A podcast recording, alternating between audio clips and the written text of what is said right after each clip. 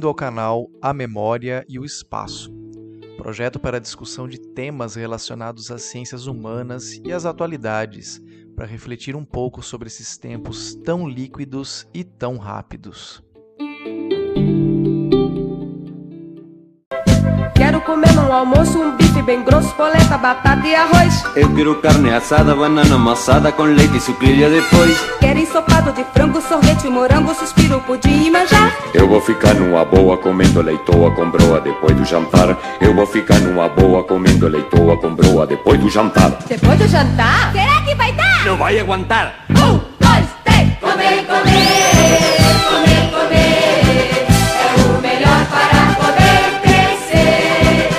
País nostálgico, música nostálgica, problema atual.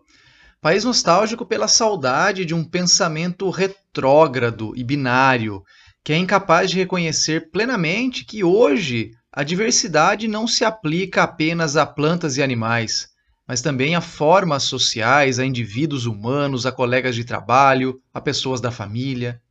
País nostálgico que insiste em chamar preconceito de valor e identidade de frescura. Nostálgico, talvez, por sentir falta da liberdade de expressão, entre aspas, por favor, que em outros tempos permitia livremente a aplicação do racismo enquanto piada, da homofobia enquanto valor moral, do feminicídio como defesa da honra e da misoginia como autoafirmação de macheza. Voltando à música, em um comentário na plataforma de vídeos e músicas, o comentário era o seguinte: Que tempo maravilhoso, onde éramos felizes e não sabíamos. Na verdade, o Fernando Pessoa já resolveu essa questão do ser feliz e não sabia há muito tempo. Enfim, essa música, a tal Comer, Comer, é de um grupo chamado Gengis Khan, clássico dos anos de 1980 e exibido, nesse caso, em 1983 no Clube do Bolinha. Talvez o sujeito do comentário não veja dessa forma, mas o comer comer já não faz parte da rotina diária de uma incrível cifra de brasileiros. E talvez, de alguma maneira, possa relembrar aquele início de 1980 com uma boa retomada do pensamento totalitário como salvação ao perigo comunista ou ainda a himperinflação que volta com tudo. A FAO, órgão das Nações Unidas para a Alimentação e Agricultura, publica o mapa da fome, com algumas alterações específicas em suas denominações e critérios, há pouco mais de 50 anos. Durante esse período, o Brasil, maior produtor mundial de alimentos, só esteve fora desse mapa entre 2013 e 2017. Segundo o órgão, em 2013, 3,6% dos brasileiros viviam em insegurança alimentar grave, abaixo dos 5% estabelecidos pela FAO como critério. Foi também em 2013 Segundo pesquisa da Universidade Livre de Berlim, em parceria com a Universidade Federal de Minas Gerais e com a Universidade de Brasília, que a insegurança alimentar, leve, moderada ou grave, atingiu seu nível mínimo histórico no Brasil, 22,6% de domicílios. Porcentagem que, em 2018, já havia saltado para 36,7% dos domicílios antes mesmo da pandemia agravar ainda mais o problema. Já sobre o contexto da pandemia, um outro estudo, o Inquérito Nacional sobre Insegurança Alimentar no Contexto da Pandemia da Covid-19 no Brasil, da rede PESAN, Rede Brasileira de Pesquisa em Soberania e Segurança Alimentar e Nutricional, demonstrou que, em 2020, 116,8 milhões de brasileiros não tinham acesso pleno e permanente a alimentos. Desses, 43,4 milhões, ou seja, 20,5% da população, não contavam com alimentos em quantidade suficiente, o que caracteriza insegurança alimentar moderada ou grave, e 19,1 milhões, ou seja, 9% da população estavam passando fome, ou seja, em insegurança alimentar grave, índice que devolveria o país ao famigerado mapa, que inclui países nos quais mais de 5% da população vive em insegurança alimentar grave.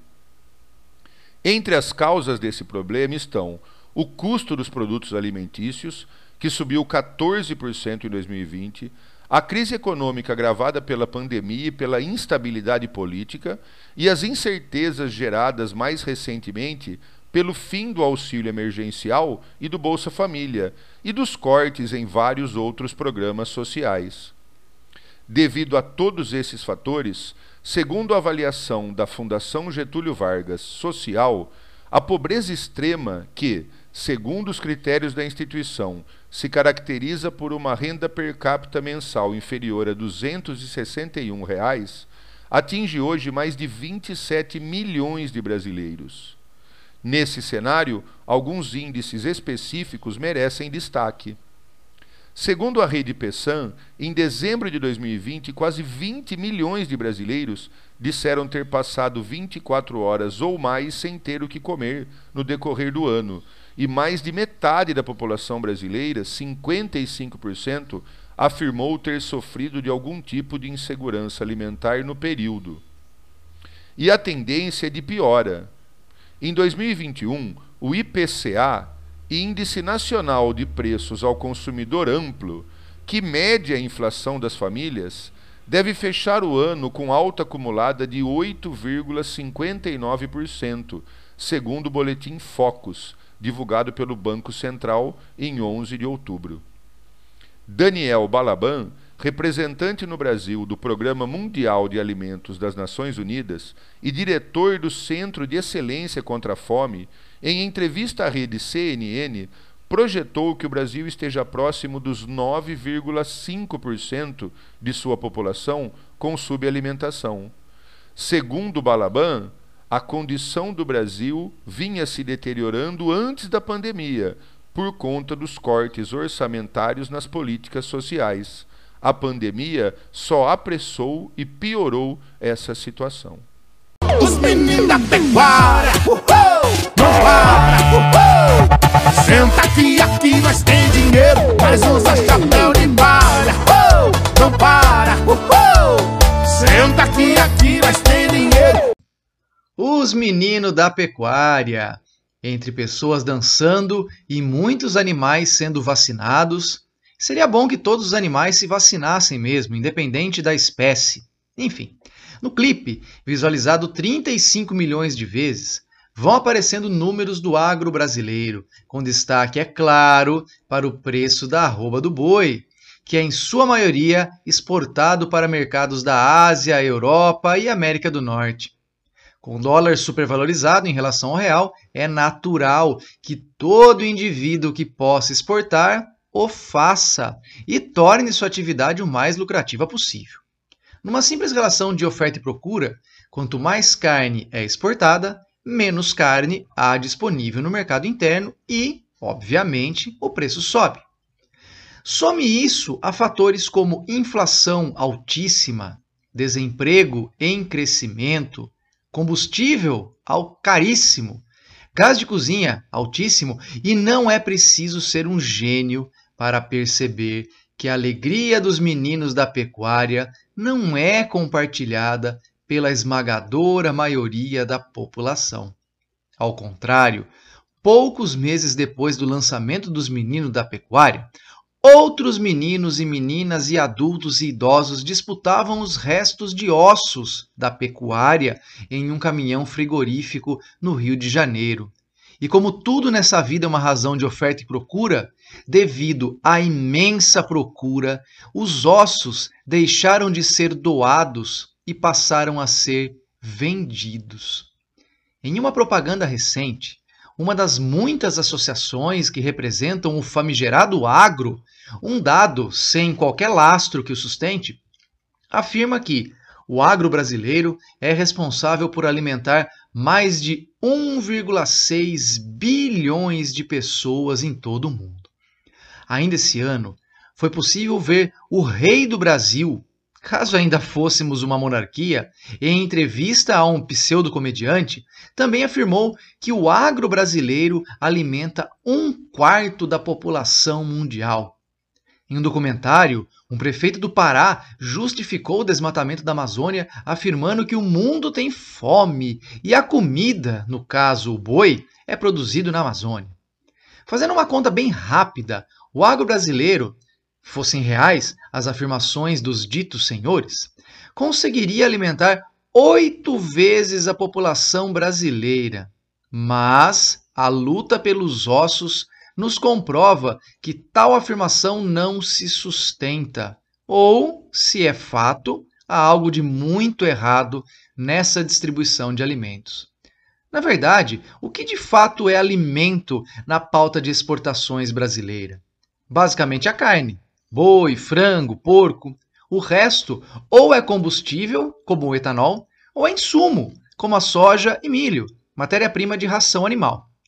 Então, dizer que o agronegócio brasileiro é um grande exportador de alimentos é, no mínimo, exagerar as coisas e distorcer as informações. No Brasil, a maior parte da produção de alimentos se concentra nas pequenas propriedades muitas das quais de mão de obra familiar, ou ainda de assentamentos rurais, que estão bem longe das políticas de exportação. Bom, como então aproximar os meninos da pecuária e aqueles que pegam ossos? Tem uma ponte que foi construída há muito tempo, chamada Estado. Segundo a Constituição Federal, no seu artigo 6 é dever do Estado cuidar dos desamparados. Não é favor, é lei. No princípio da mão invisível, alicerce do liberalismo econômico, todos produzindo e visando lucro, se torna bom para toda a sociedade. Sim, num universo perfeito, onde o mundo se divide entre produtores, ou para usar um termo atual, empreendedores, ou ainda investidores, e consumidores. Mas num país de desigualdades imensas, com desemprego crescente, inflação descontrolada e, mais ainda, arrebatada por uma pandemia que ceifou a vida de mais de 600 mil pessoas, é, no mínimo, uma crueldade assistir à morte de pessoas pela fome e lavar as mãos. Apontar conjunturas internacionais de preços, variações cambiais e permitir que a vida das pessoas as não empreendedoras, seja gerida só e tão somente pelo livre mercado. É desumano pensar que a meritocracia se aplique àqueles que não sabem qual será a próxima refeição. Pior ainda é assistir à desumanidade se espalhando feito epidemia, tal qual a epidemia de desinformação que já nos assola, a epidemia do não dê esmola, de oportunidade, cresce em todas as cidades. Fazer outro ser humano comer é negar-lhe a oportunidade de mudar de vida e ser um empreendedor bem-sucedido? Só faltam algumas instruções básicas, como por exemplo, quais seriam essas tais oportunidades? Seria, ao invés de dar esmola, fazer-lhe uma entrevista de emprego? Montar para ele um perfil no LinkedIn? Como já diria o sociólogo Herbert de Souza, quem tem fome tem pressa. Aguardar uma barganha política para descobrir como financiar um auxílio à população que pena sem comida é mais uma crueldade. E o espantoso é ver que quem resolve agir é às vezes condenado e rotulado. Não há hoje exemplo mais conhecido, certamente Tomara, existem outros, do engajamento no combate à fome do que o padre Júlio Lancelotti na cidade de São Paulo. E claro, seguir o exemplo do Cristo que ele representa é ir contra um liberalismo sem pudor e sem amarras. E por isso o padre recebeu uma avalanche de críticas, sobretudo de pessoas eleitas, para, dentre outras atribuições, defender os interesses dos necessitados, como assim determina o artigo 6 da Constituição Federal do Brasil.